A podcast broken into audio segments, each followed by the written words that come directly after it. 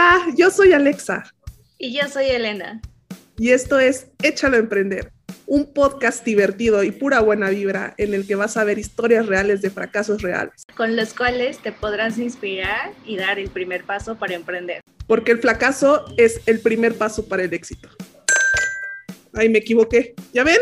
Todos nos equivocamos.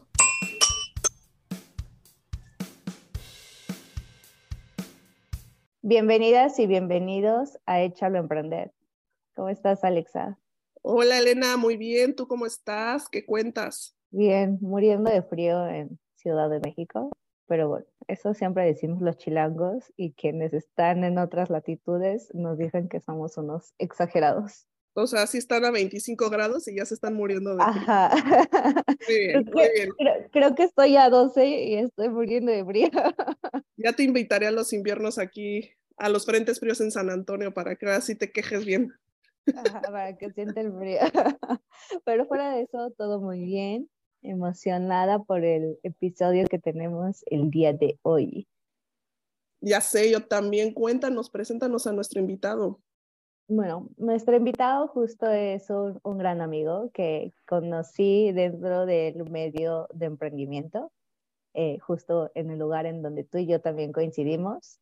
Em, y bueno, él también es, no solamente ha sido como toda su trayectoria emprendedor, sino también ha apoyado a otros emprendedores con diversos spin-offs dentro de su empresa. Y no sé cómo le da la vida, pero también es mentor, papá, esposo, entonces... Así se tiene que ser. Sí, sí, sí, totalmente. Hoy en día no nos queda de otro. Justo, justo. Y bueno, hoy, el día de hoy nos acompaña Daniel Guzmán, CEO de Conecta. Bienvenido, Daniel. Hola Alexa, Elena, muchas gracias por la invitación. Muy, muy contento de estar aquí con ustedes y ya traía ganas de andar por acá platicando un poquito con ustedes. Sí, totalmente. Qué buena presentación, ¿eh? muchas gracias. Creo que describiste de muy buena manera como todas las dimensiones que a veces puede tomar uno en este tema, en, en este viaje de, ser emprendedor y, y, pues buscar siempre como ese, ese balance y ese equilibrio en todo lo que hacemos. Sí, que, que no, no cualquiera lo logra, ¿no? O, o es como esa lucha de realmente qué sí es importante para que puedas lograr hacer todo lo que quieres. Pero bueno, justo para ir empezando la conversación, nos gustaría que nos hables un poquito más de ti a profundidad y pues toda esta trayectoria como emprendedor que has tenido. Listo.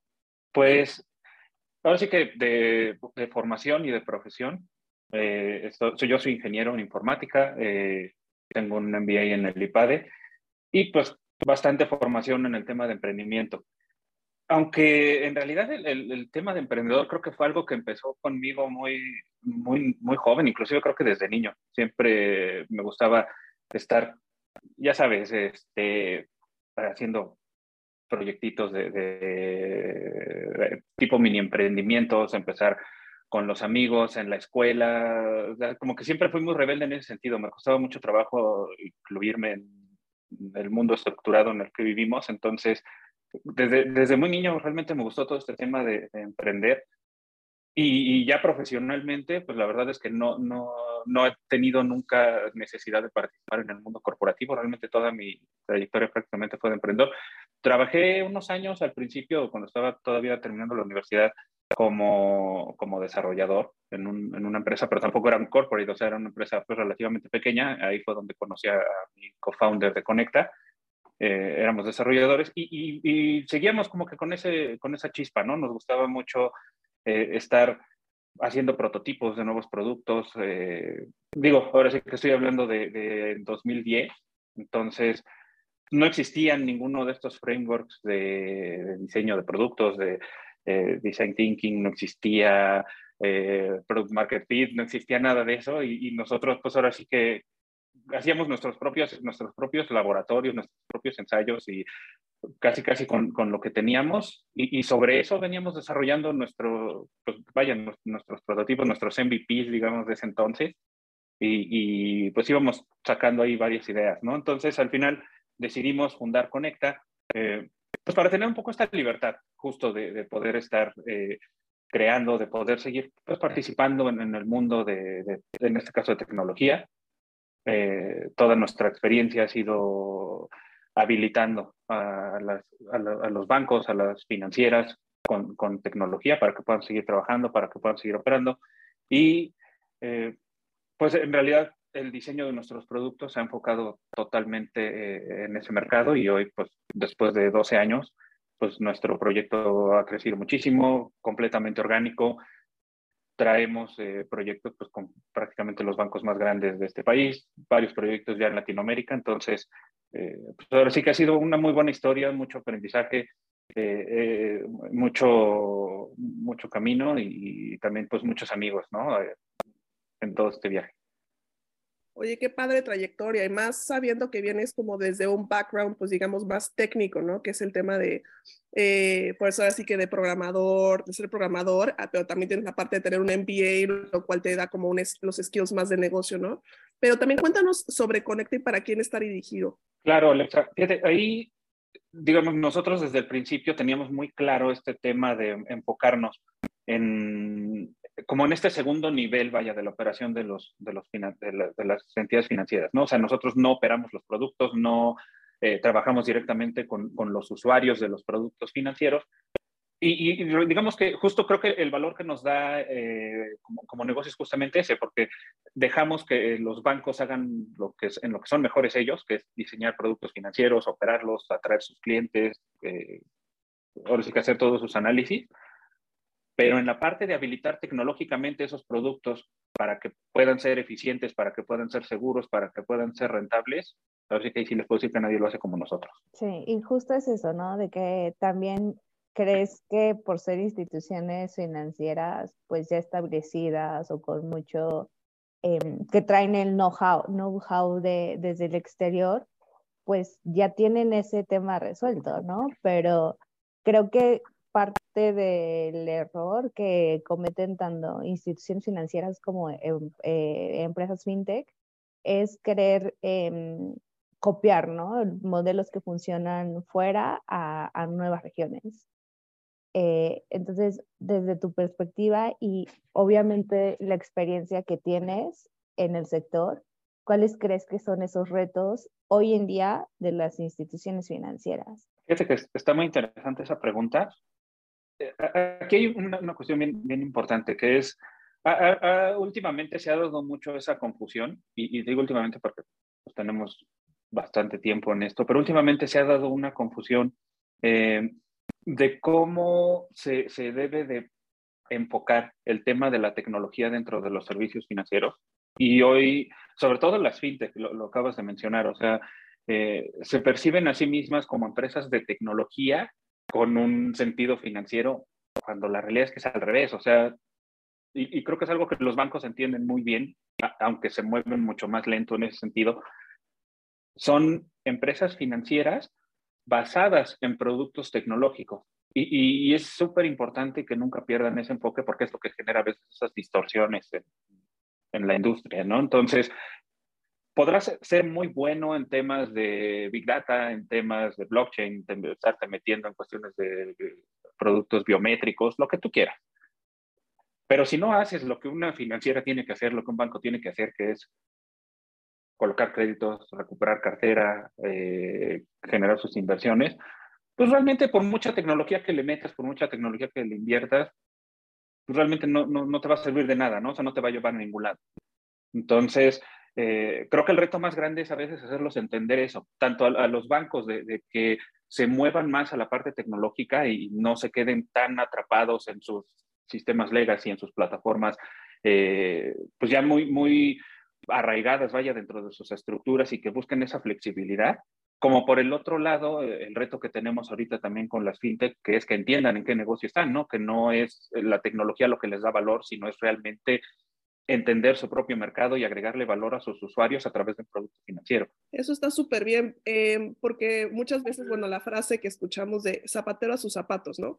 Eh, sabemos que es importante que los emprendedores en temas fintech eh, se especialicen y se enfoquen en los servicios que están dando, ¿no? En lo, al, al, digamos, a los clientes que quieren llegar, los productos que quieren, financieros que quieren em, este, ofrecer y los problemas que quieren resolver.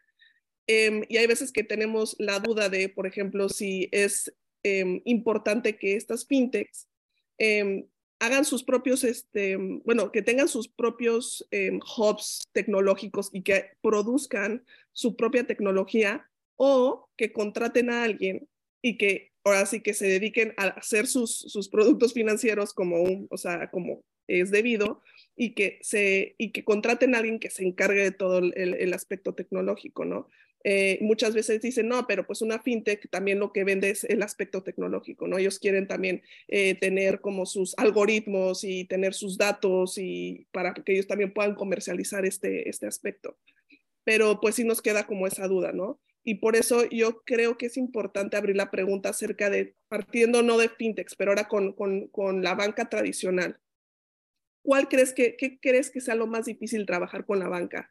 Eh, ¿Tú crees que sea fácil permear eh, el tema tecnológico o, o, o, el tema que ustedes como Conecta están ofreciendo, los productos que están ofreciendo a algo, a unas empresas, a las empresas, bueno, a la banca que sigue siendo todavía un poquito, pues, digamos, eh, retrógada, por así ponerlo, o, tradicional en este, en este tema? Claro, y fíjate, e, e, esa, esa pregunta está interesante porque hoy eh, todavía vemos el tema de banca tradicional, justo así como lo acabas de describir, ¿no? O sea, ya sabes, las estructuras pesadas, lentas, que se tardan a meses en tomar una decisión, ¿no? Y, y, y en algunas cosas sí, definitivamente sí siguen existiendo esas prácticas, pero hay otra cuestión, o sea, eh, creo que ahorita estamos teniendo justo una, una oportunidad pues única en, en, esta industria de, fintech, que es eh, ser, pues ahora sí que testigos de la transformación de una industria, que es la banca, ¿no?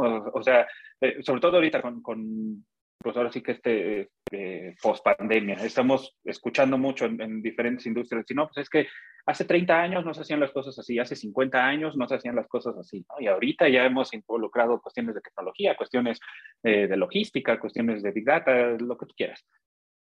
Banca particularmente, y, digo, me, enfoco en el tema de banca tradicional que, que preguntas, decir cómo hacían las cosas antes es como las hacían hace tres años cómo las hacían hace cinco años o cómo las hacían hace diez años y estamos hablando de mundos completamente diferentes y estamos siendo testigos y en nuestro caso estamos siendo partícipes de, ese, de esa transformación y de ese cambio. Entonces, eh, ¿cuál es el reto? Justo eh, eh, hacerlos conscientes a, los bancos tradicionales de que están ahorita ellos metidos en esa ola y que tienen que, ir, irse transformando, que ir adoptando esta mentalidad, este mindset de, de adopción tecnológica y que tienen que irla ejecutando también a la par, ¿no? O sea, sin romper obviamente todas sus estructuras, sus políticas, eh, pues todo el tema que los hace ser eh, grandes corporativos, pero que sí también tienen que, crear nuevos enfoques hacia, hacia el futuro a través de,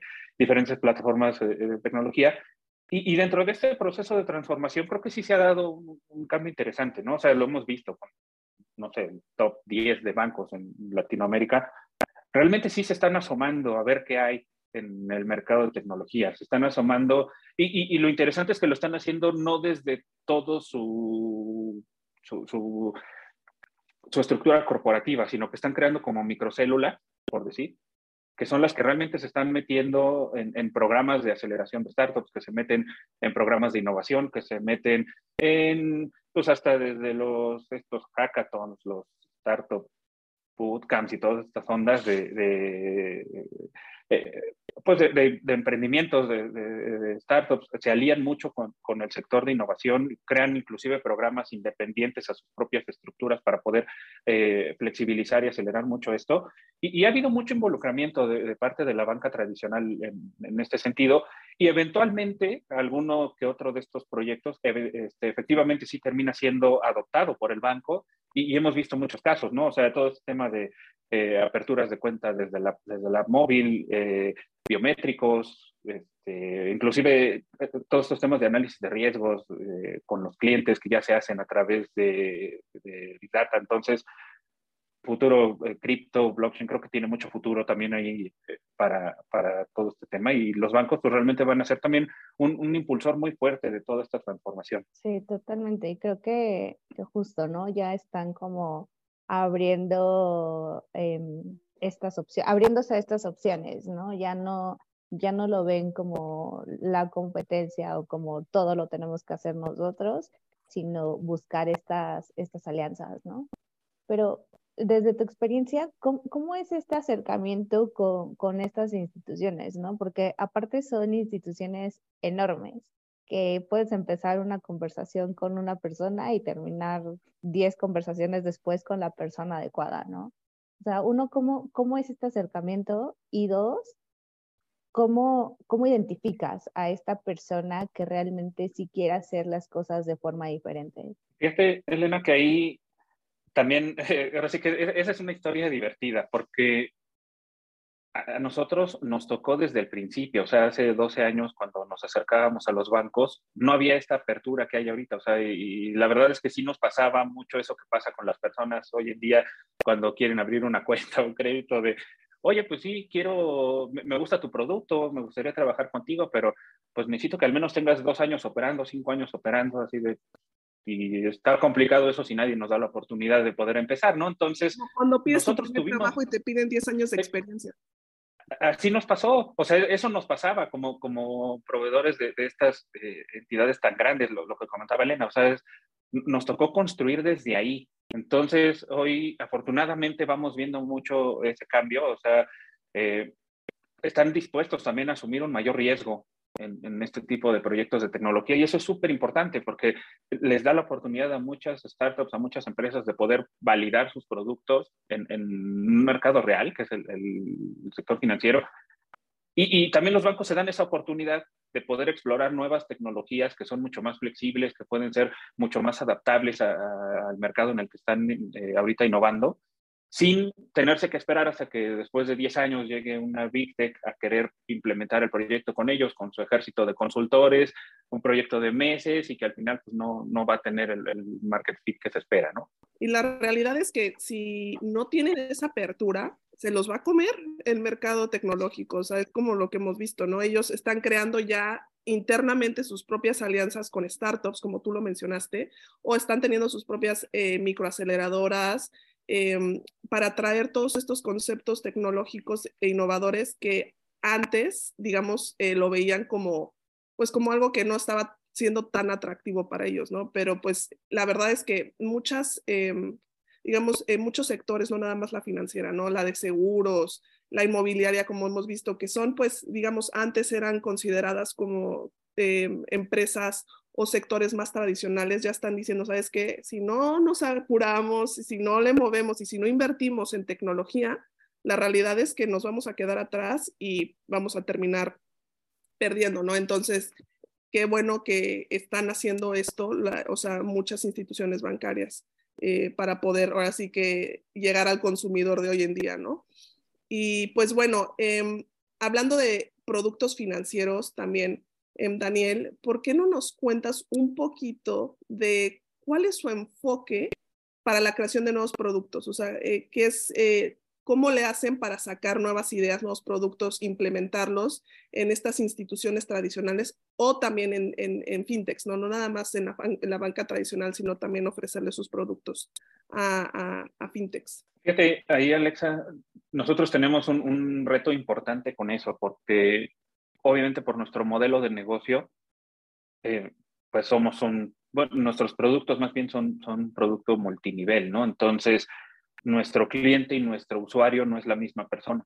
Le vendemos a, una financiera, a un banco, pero ellos no utilizan el producto. Entonces, em, el, el, diseño del producto tiene que ser, eh, o, ese ha sido siempre nuestro enfoque, centrado en el usuario. O sea, siempre nuestro enfoque tiene que ser aquel que le agrega más valor al usuario final que va a utilizar la aplicación porque necesitamos que genere esa adopción, que para la persona sea fácil utilizar una aplicación móvil bancaria, que para la persona sea fácil, que sea confiable utilizar el biométrico para poder acceder a su cuenta, el que pueda tener la confianza de que su información está segura en una plataforma, el que tengan eh, la certeza de que sus pagos van a llegar a tiempo a la persona que, correcta que debe de ser, que no va a haber ahí ningún ninguna intromisión, ningún incidente en, el procesamiento de sus pagos, pero también necesitamos asegurarnos de que el, ejecutivo, el funcionario del banco que va a estar a cargo del proyecto, pues esté alineado a esta, esta visión del producto. Entonces, son, es un diseño que tiene que venir en estas dos dimensiones. Eh, lo tenemos que alinear completamente a la estrategia también del banco, de sus presupuestos, de sus proyectos de innovación, eh, los temas de, inversiones y, orientado completamente también hacia el producto. Y es ahí donde buscamos crear mucho valor eh, de cara al banco o a los bancos o a las fintechs para que puedan, pues también apostarle a, todos estos proyectos de innovación con, con, este tipo de productos. Y por ejemplo, estos productos que ofrecen, ¿cómo es que llegan a, a, una, a un banco, o sea, sabiendo todos los temas de, que, que, o sea, todos los temas de seguridad que ellos tienen que tener, ¿no? Eh, ¿Cómo les venden eh, este producto de, no, les prometemos que este producto que estamos ofreciendo, esta plataforma, es súper segura, es inhackeable, ustedes van a poder llegar con sus usuarios con toda la confianza, porque sabemos que hoy en día, la verdad, la ciberseguridad, y más en temas de dinero, ¿no? Eh, el tema de confianza es súper importante para los usuarios. ¿Cómo es que ustedes pueden certificar que sus productos son súper, o sea, seguros, ¿no? O sea, ¿qué es lo que ustedes, cómo llegan ustedes a, venderle eso a sus clientes? Afortunadamente, este, esta industria no tiene necesariamente esa ambigüedad, o sea, afortunadamente se cuentan con, o, requerimos, porque de alguna manera es parte de lo mismo. Eh, todos nuestros productos pues tienen que estar validados por las, entidades que regulan justamente el sistema financiero, que de alguna manera, pues también indirectamente nos regulan a nosotros, ¿no? Entonces, nuestros productos tienen que estar validados por los estándares que establece las autoridades aquí en México o en, el país en donde estemos implementando. Entonces, e, eso nos ayuda también a que pues, no quede nada más en la promesa, ¿no? De, ah, no, no te va a pasar nada, ¿no? Yo te, yo te lo prometo de que, de que te ve bien, de que no se van a meter con tu información ni nada. O sea, existe realmente un, un sustento eh, emitido por una autoridad que efectivamente pues valida que, nuestros productos cumplen con esas características que le da eh, la certeza y la seguridad al banco de que al implementarlo pues no va a tener ningún incidente de esto, ¿no? Y evidentemente eh, también es algo que todo el tiempo estamos evolucionando, que todo el tiempo estamos reinventando, innovando para poder ir haciéndolo más sofisticado, para poder hacerlo más simple, más, más utilizable y, y, en ese sentido también pues más adoptable, ¿no? O sea, que, se puede integrar mucho más fácil a, diferentes plataformas, tanto plataformas legacy de los bancos que llevamos trabajando 30 años, 40 años con este sistema, hasta con una fintech que está hoy apenas desarrollando sus nuevas plataformas. Sí, que, que justo, ¿no? como usuario, pues es lo único que piensas, ¿no? O sea, no te importa quién lo esté desarrollando, qué tecnología está detrás, lo que tú quieres es que tu información esté segura, ¿no? Y, creo que si los últimos años pues se han escuchado temas de hackeo o vulnerabilidades en, un par de bancos eh, aquí en México, y pues al final de cuentas el usuario sí es el que pierde un poquito esa, eh, esa seguridad, ¿no? O, piensa dos veces cómo, eh, qué datos darle al banco, ¿no? Y sobre todo ahorita pues que también ha habido como diferentes estafas vía eh, telefónica o por chat o incluso ¿no? redes sociales. Eh, pero creo que ahí está como el límite que tienen tanto la tecnología como los bancos, ¿no? De yo te puedo dar seguridad dentro de mis ecosistemas, ya sea banca en línea, apps, em, sucursal, pero no puedes controlar el entorno exterior, ¿no? Y no puedes controlar pues también lo que el usuario quiere compartir, ¿no? Ya sea eh, forma inocente o con toda la intención, pues al final de cuentas la tecnología y esa seguridad tiene un límite. Fíjate, ahí al final este es un juego de confianza y eso es lo más importante que tiene que haber siempre en, una relación entre el banco y sus usuarios y entre el banco y, nosotros, sus proveedores, ¿no? Entonces, si, si el usuario no confía en lo que el banco le está entregando en su producto, es que yo no sé si debo o no debo de poner aquí mi contraseña, si no la va a estar viendo todo el mundo, si eh, mi dinero va a llegar, si le estoy pagando a la persona correcta, si, si alguien está entrando a mis cuentas. Si el banco no confía en que esas herramientas, esa tecnología realmente les, les va a poder permitir cumplir esa promesa, pues realmente rompemos todo el juego. Entonces, eh, todo tiene que girar alrededor de esa confianza y esa confianza tiene que estar sustentada pues, en, buenas prácticas y, en pues, un, permanente estado de comunicación y, de, aprendizaje, ¿no? En todo el tema del diseño de los productos. Que va a haber eh, ataques, que va a haber intentos de hackeo, hackeos, siempre. La tecnología, en, tecnología, pues es como parte de, o sea, es parte del ciclo de, vida en, cualquier, en cualquier tecnología que va a ser vulnerable a cualquier tema de ataques y eso. Entonces, lo importante nada más es que pues todas las plataformas tienen que estar preparadas justo para poder recibir estos ataques y no eh, comprometer ni la información ni el valor de sus usuarios. Claro, claro, claro. Y bueno, justo ahorita que mencionas, ¿no? La, la forma en la que han llevado eh, la, em, generar nuevos productos o identificar esas necesidades de los usuarios, de tus clientes, pues también dentro de lo que han hecho en Conecta han desarrollado diferentes spin-offs, ¿no? Entonces, no sé si nos puedes también contar un par de de esos proyectos que justo, ¿no? Surgen como dentro de toda la infraestructura que ya tienen dentro de Conecta hacia otras verticales diferentes. Claro. Eh, de hecho, ahora sí que eso siempre ha sido como parte de nuestro, de nuestro espíritu, seguir emprendiendo. Evidentemente, pues Conecta ya con todo el tiempo que llevamos, pues también tuvimos que implementar ciertas estructuras, adoptar ciertas metodologías mm, que no, no, buscamos que no rompan nuestra flexibilidad y nuestra visión de seguir creciendo, de seguir innovando, pero pues, que sí nos requieren también pues, adoptar temas de política, temas de, pues ya saben, un poquito onda más formal o más institucional, ¿no? Para pues también mantener el crecimiento de la empresa.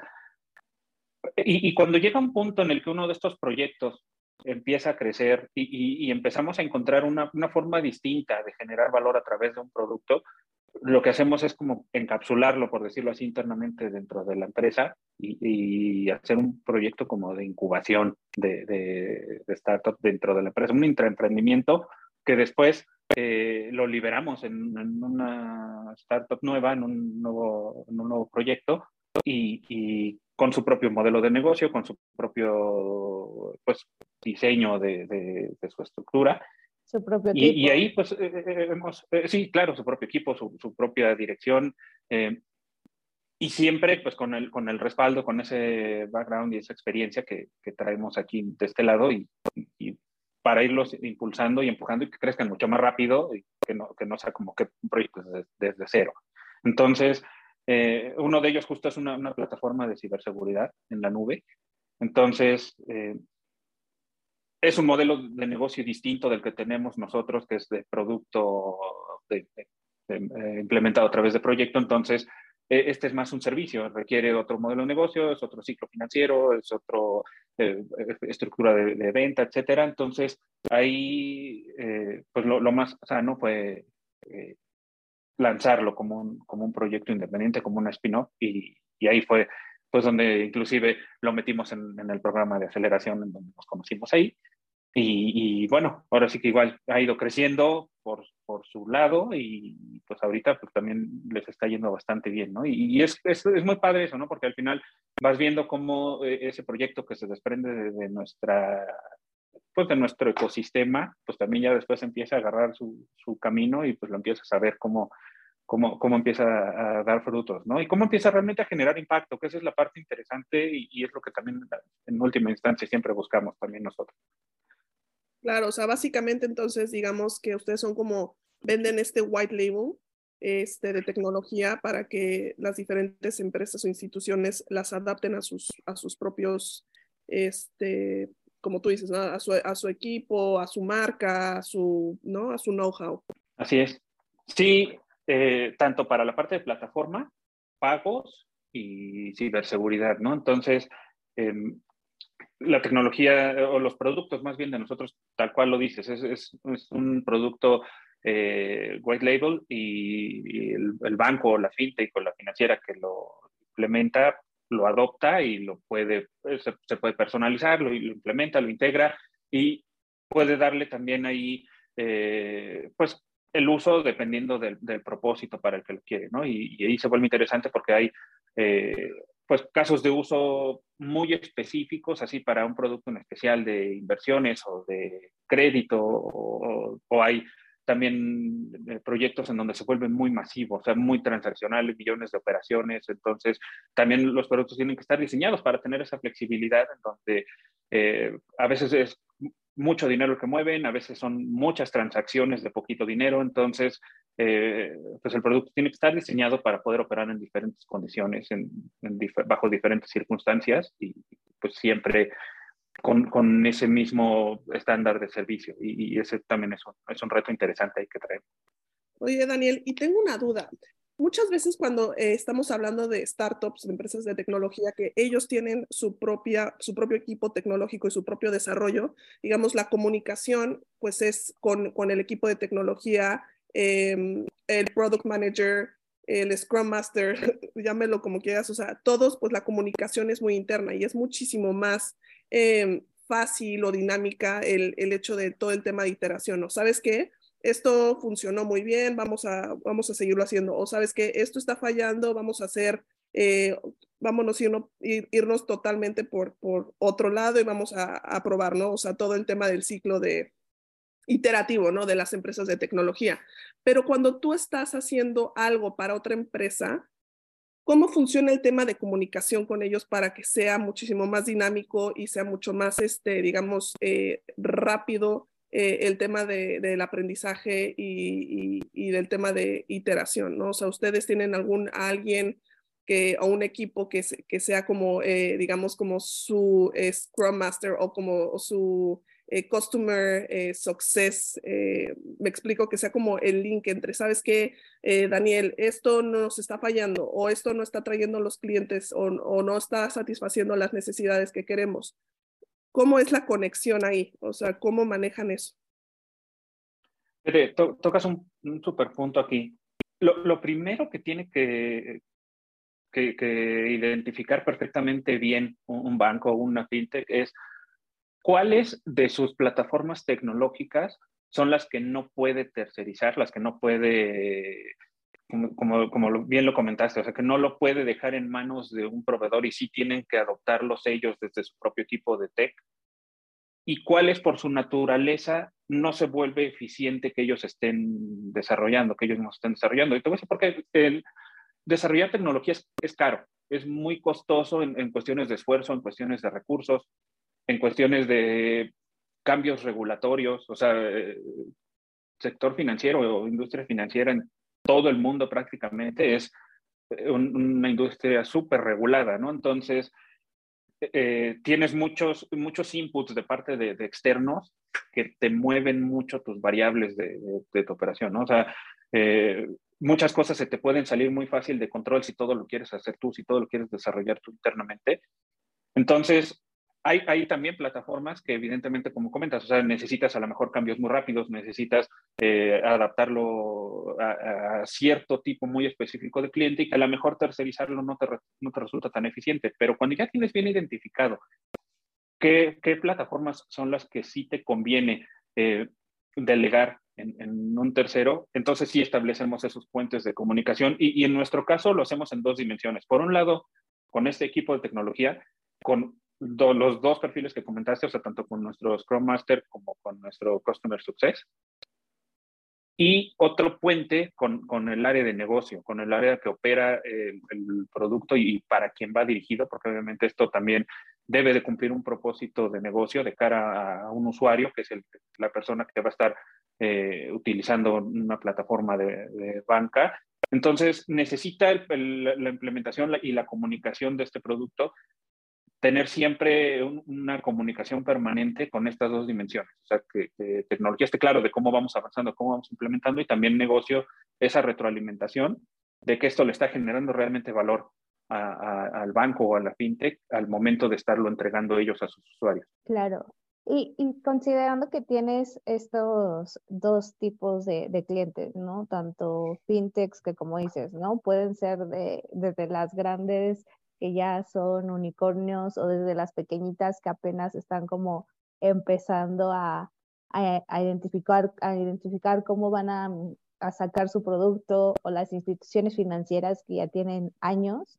¿Cómo, cómo es que funciona el modelo de negocio de Conecta, considerando pues la diversidad que tienen en clientes? Ahí, fíjate que nuestro modelo también ah, lo, lo hemos tenido que evolucionar conforme va evolucionando este mercado y eso es la parte padre de, del tipo de empresa que somos, que nos ha permitido pues ir, ir reenfocando siempre nuestro, nuestra propuesta de valor, que sigue siendo la misma, de mantener, eh, generar el máximo impacto posible con, con, los usuarios de nuestros clientes, pero la manera bajo la que lo hacemos es así poder ir evolucionando y, tenemos esa flexibilidad para poderle ir adaptando. Entonces, originalmente, digo, muy alineado a, a estas estructuras de banca tradicional, pues nuestros modelos eran de licenciamiento, de contratos, o sea, como con mucha certeza, ¿no? Que es lo que buscaban antes también la banca tradicional. Oye, es que yo necesito firmar contigo un contrato a cinco años, a diez años, para saber que puedo contar contigo, que no te vas a ir, que no te vas a desaparecer. O sea, eran muchos los argumentos o era mucho la, la, el diálogo que había con, con la banca hace diez años, ¿no? Entonces, ahorita todo tiene que ir evolucionando. Ahora ya buscan ellos también mucha flexibilidad y, y eso lo comparten ahorita mucho con, las fintech, ¿no? O sea, es, yo quiero eh, contratar tu producto en función de cómo lo voy utilizando y quiero que vaya creciendo conforme van creciendo mi, mi universo de usuarios, ¿no? Entonces, yo te quiero ir pagando entre más usuarios voy teniendo o entre más transacciones voy haciendo o entre más dinero voy moviendo. Entonces, también nosotros hemos tenido que ir flexibilizando nuestro propio modelo de negocio para adaptarse con esas necesidades de, del banco, ¿no? Entonces, ahorita, para nosotros pensar en un tema de software as a service, infraestructura as a service, nube, eh, suscripción, cualquier manera de, de, distribuir, o sea, de, de, modelo de distribución de nuestros productos, la, la, tenemos hoy en día funcionando con alguno de nuestros clientes, ¿no? O sea, realmente eh, eh somos muy flexibles en ese sentido y, y, es algo que también aprecian mucho en, esta industria, ¿no? Tanto bancos como fintech, que podamos tener esa flexibilidad con ellos. Y supongo que también teniendo eh, estos dos tipos de clientes, ¿no? Tanto tus, así que los bancos, fintechs, pero también, el, eh, digamos, los usuarios, teniendo tantos productos, eh, pues se han llegado a tropezar alguna vez, ¿no? O tú como emprendedor has llegado a, tropezar y has llegado a, a, aprender sobre este, este, este tropiezo, ¿no? Y como sabes, pues en este podcast nos encanta hablar del fracaso como algo positivo. Y pues bueno, primero queremos conocer lo que para ti significa fracaso y si nos puedes contar una historia que, como te comento, ¿no? Que en la cual te hayas tropezado, pero haya, eh, te haya servido para ser el Daniel que eres hoy en día? Fíjate que ahí, eh, para mí, el concepto del fracaso lo tengo completamente disasociado del resultado de lo que haces, ¿no? Y y me explico ahí, o sea, creo que el hecho de que, de que logres o no lo que te estás proponiendo hacer no, no tiene ninguna correlación con el éxito o el fracaso de lo que estás haciendo. Para mí el, el fracaso tiene que ver más con el aprendizaje que te llevas respecto de lo del resultado que estás obteniendo. Y aquí para nosotros es súper delicado, por ejemplo, no aprender de cuando te salen bien las cosas. Para nosotros, si no aprendes cuando te sale bien, es, es uno de los fracasos más graves porque eventualmente te estás condenando a, a un error futuro, ¿no? Entonces, eh, porque ahí, es en donde caemos en el mayor sesgo, es que soy muy bueno, es que el cliente me está reconociendo, es que estamos cerrando este contrato porque nadie nos pudo operar y ahí entonces ya perdiste, ahí ya fracasaste cuando caes en eso, ¿no? Entonces, para nosotros, el aprendizaje tanto cuando las cosas salen como cuando no salen, es súper importante. Digo, cuando no salen, quizá a veces es más obvio entender, no, pues es que a lo mejor estaba muy caro, no supimos eh, darle nuestra propuesta de valor o comunicarle nuestra propuesta de valor al cliente, eh, no sé, mil cosas que podrían eh, determinarse de por qué no salieron las cosas, aprendes de eso y, y, reinventas, ¿no? Pero el no aprender cuando las cosas te salen bien se vuelve muy peligroso. Entonces ahí eh, para nosotros ese, ese tema es súper importante y, y, y, ahora sí que como experiencia de, de fracaso personal, nosotros confiamos mucho en, en, nuestras colaboraciones, en nuestras relaciones. Creemos que este mundo, tanto en el mundo de los negocios como, como en el mundo personal, pues nadie llega solo, nadie, nadie avanza solo. Entonces, para nosotros eh, colaborar con las personas es súper importante, es, parte de nuestra propia filosofía. Y, en ese sentido, pues nuestro equipo siempre va a ser nuestro recurso más fuerte y nuestro recurso más valioso. Y, justo en ese sentido, o sea, nuestro fracaso más grande es a veces no, no haber aprendido de, las experiencias con las personas que hemos colaborado, partners, eh, colaboradores, eh, lo que sea, ¿no? De, de, estas relaciones y, a veces llegar otra vez a lo mismo. Y, no sé, eh, eh, terminas asociándote con alguien que a lo mejor no comparte tu visión, que no comparte tus expectativas, que solo venía por dinero. Entonces, eh, como que llegar a esa reflexión y pensé que sí había entendido por qué no nos había funcionado y otra vez haber caído en lo mismo, o sea, hacerte consciente de que no aprendiste, es como quizás ese fracaso que, que, más nos duele, ¿no? En ese sentido. Sí, y sobre todo no dar las cosas por hecho, ¿no? O sea, pudo haber sido un golpe de suerte o, algo circunstancial y justo, ¿no? Por no cuestionarte, darlo por hecho y pensar que siempre va a ser así. Pero bueno, justo ya también para, para ir cerrando la sesión, nos gustaría que nos compartieras un par de recomendaciones para nuestra audiencia, ya sea algún libro, algún podcast, algo que te haya ayudado en tu camino emprendedor y que todavía lo sigas consultando o recomendando. Fíjate que allí, em, para, para mí, para nosotros, creo que eh, uno de los recursos más valiosos es este sentido de comunidad. Para nosotros eso es súper valioso y digo, así que así fue como nos conocimos. Em, el, construir estas redes, estas comunidades, es de donde siempre más te nutres para poder aprender eh, de las experiencias de los demás, de, igual, otra vez sus aciertos, sus errores, y, cómo ir a veces tomando tus decisiones en, este camino, ¿no? O sea, ahí es en donde creo que uno rescata mucho más valor, creemos mucho en, el sentido de comunidad. Em, por eso, eh, de recomendación, creo que haciendo aquí un poquito el, comercial, recomendaría mucho Hecho al Emprender.